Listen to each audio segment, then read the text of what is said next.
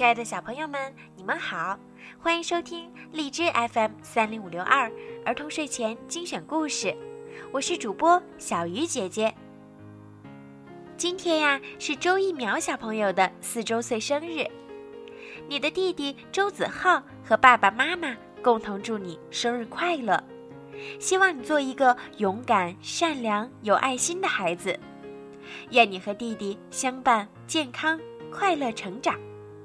好啦，现在呀，小鱼姐姐要送上今天要送给你的故事——乌鸦糕点店。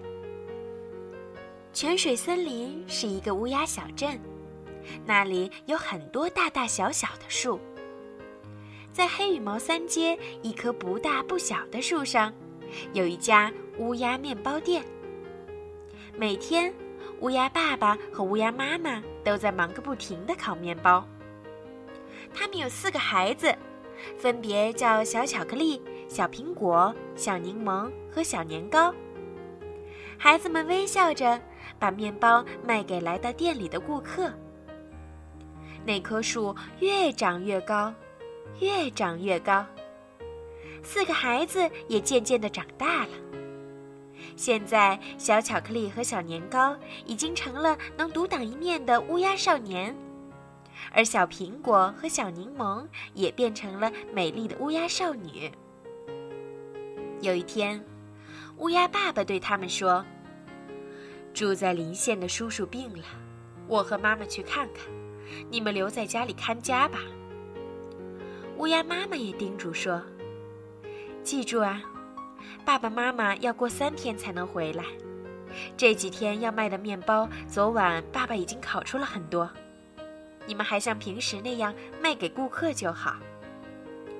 听到这儿，小巧克力回答说：“这很简单，没问题，交给我们吧。”哦，很好，那你就当看家班的班长吧，加油哦！明白，保证完成任务。那好，我们这就出发了。爸爸妈妈，你们放心走吧。记得带礼物哦。好的，好的，知道了。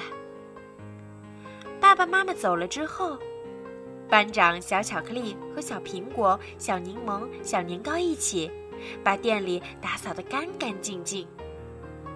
然后，他们又认认真真的把面包摆放整齐。做完这些，小巧克力想。趁爸爸妈妈不在，我这个班长也来显显身手。于是他跑到里屋，像爸爸那样，把面粉和上水，搅啊搅啊，揉啊揉啊。揉好的面团像白色的粘土一样。他把面团做成圆形、方形、三角形，再把这些形状各异的面团放进烤炉里，烤呀烤呀。哈，周围飘满了香喷喷的味道。打开烤炉，脆脆的小酥饼，还有圆形、三角形的小饼干就出炉了。小年糕马上抓起一块圆饼干，呼呼的吹了吹，就往嘴里放。这时，店里有人说话：“请给我拿那种我常买的面包。”进来的是住在桥头、总是精神十足的小耳朵。小耳朵一看到这些烤得焦黄的圆形、方形的饼干，就被吸引住了。啊，太可爱了！你们还做饼干呀？这可太棒了！那我就不客气了。说完，他拿起一块饼干，动作比小年糕还要快，吧嗒吧嗒的品尝起来。还评价道：“嗯，烤的不错，只是味道还差点儿。要是能放点牛奶和糖就好了。”小巧克力一下子紧张起来，急忙问：“嗯，应该怎么放呢？怎么放？像平常那样放就可以呀。好吧，要是你信得过我，我来帮你。我最喜欢做饼干了。好啊，好啊。”那就拜托了。到了第二天，在小耳朵老师的指导下，一块块金黄的饼干出炉了。无论是味道还是颜色，都像模像样。然后，再给饼干挨个涂上果酱、奶油或者厚厚的巧克力。于是，一批漂亮又好吃的饼干诞生了。他们把这些饼干和面包摆放在一起，就这样，美味饼干开售的消息随着它们的香气四处传开了。很快，泉水森林的所有居民都知道了这个消息。第二天一大早，买面包的顾客和买饼干的孩子都来了，好不热闹。班长小巧克力，还有一起看家的小苹果、小柠檬和小年糕，都忙得热火朝天。看到这样的火爆场面，小耳朵和小巧克力商量，第二天要……他们烤出了松松软软的蛋糕。有草莓蛋糕、苹果蛋糕、菠萝蛋糕，还有巧克力奶油蛋糕。面包店里摆满了各种各样的蛋糕。这样一来，他们的店比前一天更热闹了。毫不知情的乌鸦爸爸和乌鸦妈妈回到泉水森林后，大吃了一惊。小巧克力给爸爸妈妈讲了事情的经过，他还说。